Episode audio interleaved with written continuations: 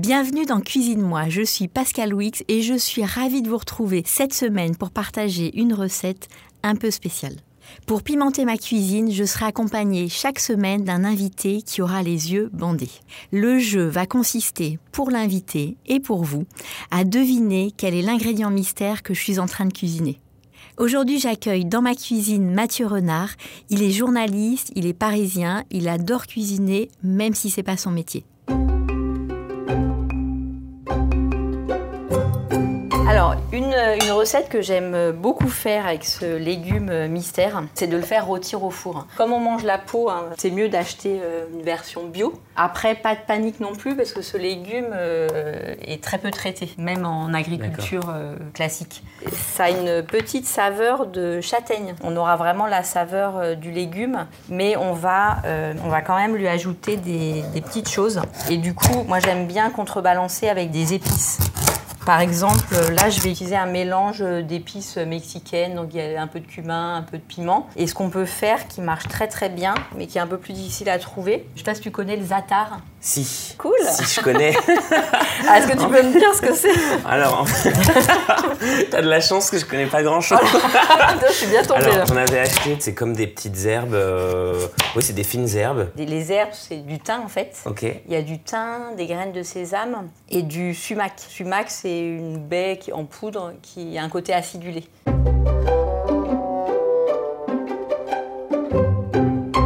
On va commencer par le laver.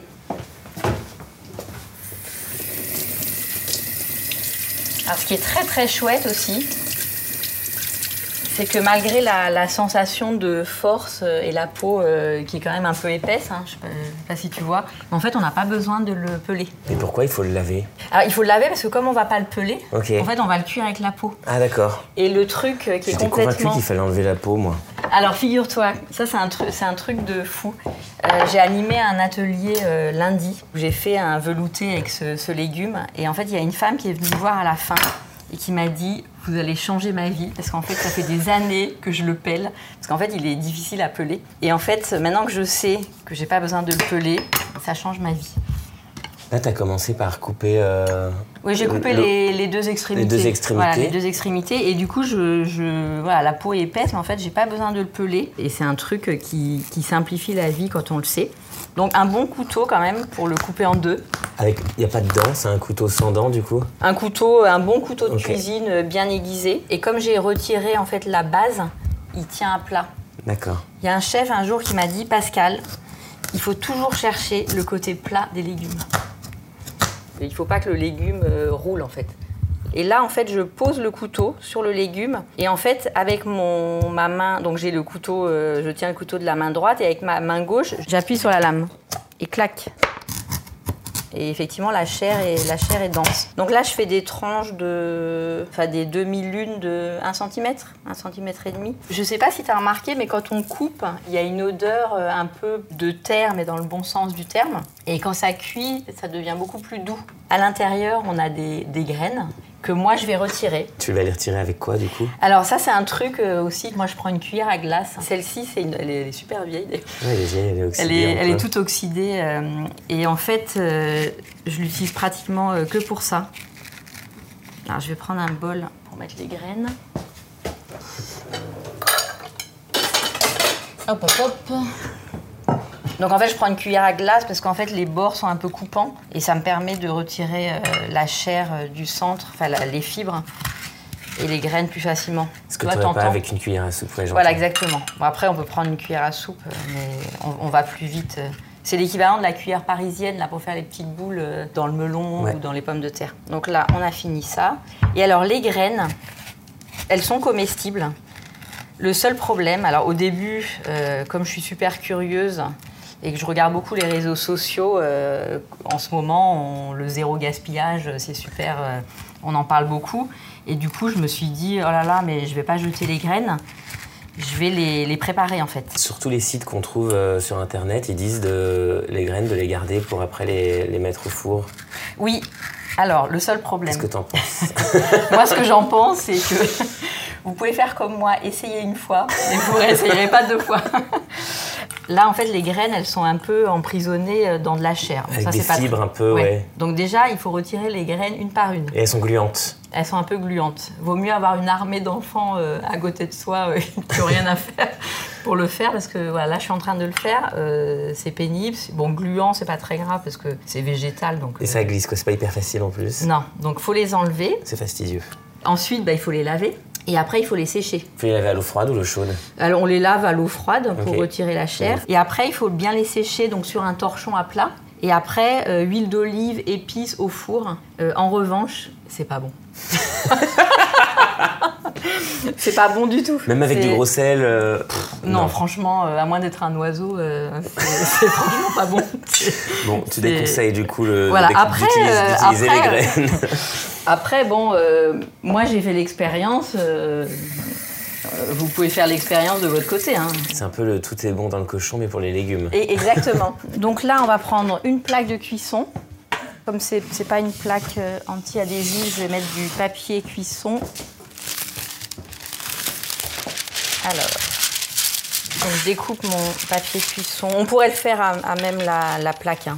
Si on a une plaque euh, de cuisson anti-adhésive, euh, tu sais les plaques euh, sur lesquelles on fait cuire les cookies, par exemple. Ou sinon un très grand plat gratin. Mais c'est bien que ça soit sur une seule couche. Comme ça, ça rôtit, ça rôtit bien. Donc on pose nos tranchinettes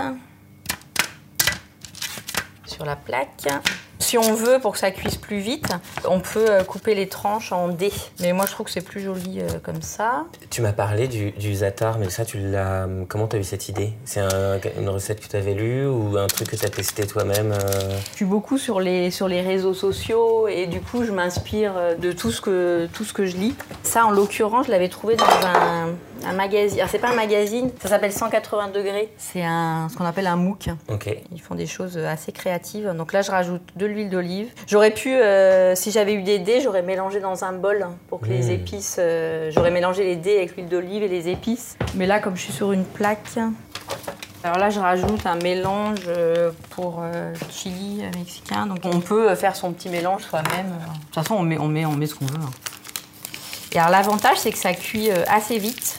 C'est-à-dire que là, euh, j'ai fait des tranches de- d'un centimètre d'épaisseur. Du coup, ça va cuire en 20-25 minutes. Euh, Pascal, j'ai vu. Donc là, t'as mis des épices, mais il n'y a pas de sel. euh, C'est normal Non, c'est pas normal. J'ai oublié. je, vais, je vais en mettre. On a salé. Je remets au four. Il faut que j'aille vérifier, mais parce que là on papote, on papote, mais euh, il faut quand même que je vérifie, euh, que je vérifie les légumes. Ouh, ça sent bon. Il y a l'huile qui frémit. Elle frémit de joie. ça sent bon, hein. Ouais, ça sent très bon. Très Instagram, non Tu trouves pas? Si, c'est très Instagrammable. Parce que la couleur euh, orange euh, plus les herbes par-dessus, c'est quand même euh, hyper beau. Tu sais, avec le grillé, là, tu prends une photo vue du dessus. Là, tu fais un carton sur Instagram. On va goûter? Oui. Tiens, Moi, je vais goûter aussi, d'ailleurs. Ah bah oui. J'espère que c'est assez cuit, tu me diras.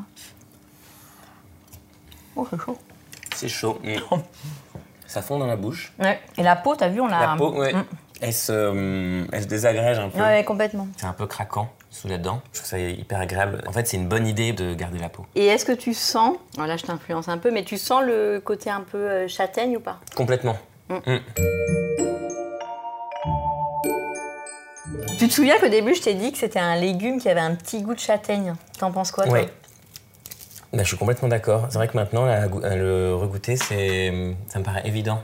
C'est le moment de découvrir le légume. Il se trouve en fait que le goût de châtaigne est présent dans le nom du légume. Donc là aujourd'hui on a cuisiné un potimarron. Potimarron, marron, châtaigne. D'où Ah le goût de châtaigne. D'où le goût de châtaigne. Je comprends pourquoi t'arrêtais pas de me dire euh, je Bah, pas que ça a un goût de châtaigne et tout. Dans la famille euh, des courges, donc le potimarron en fait partie, il n'y a pas vraiment d'autres courges qui ont ce goût de châtaigne. Et c'est la seule courge qui a marron dans son nom. Donc je me dis qu'il doit y avoir un petit rapport. Quelle famille Alors c'est la famille des curcubitacées. Cucurbitacée. Alors cucurbitacées.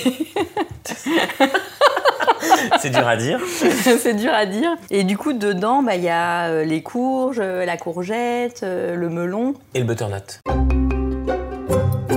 Il y a plein d'idées sur euh, 750 grammes. Un curry indien avec ce légume et avec des pois chiches, si mes souvenirs sont bons. On peut servir ça avec euh, un couscous complet, donc les, les graines de couscous, avec du quinoa, mais là je vais faire fuir tout le monde parce que je sais pas pourquoi j'ai l'impression qu'il y a beaucoup de gens qui aiment pas le quinoa. Ah oui, moi j'adore ça. Ah bah tant mieux.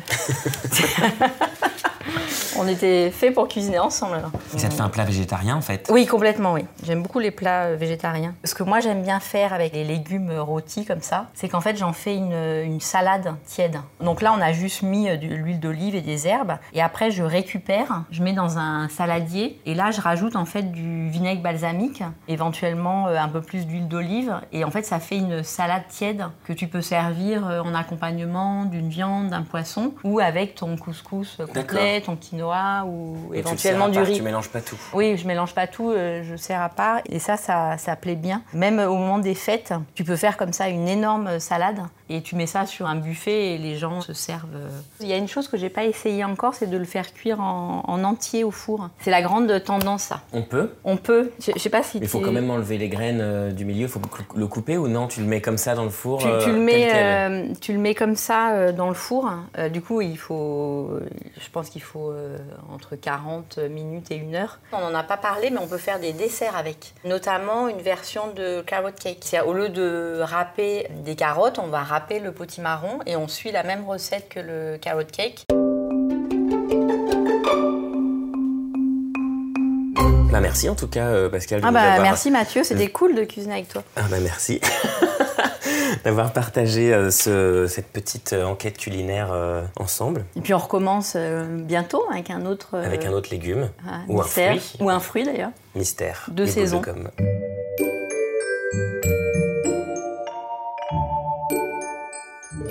Je vous ai donné plein d'idées de recettes pour cuisiner cet ingrédient mystère. Vous pouvez les retrouver sur 750grammes.com et dans les notes de cet épisode.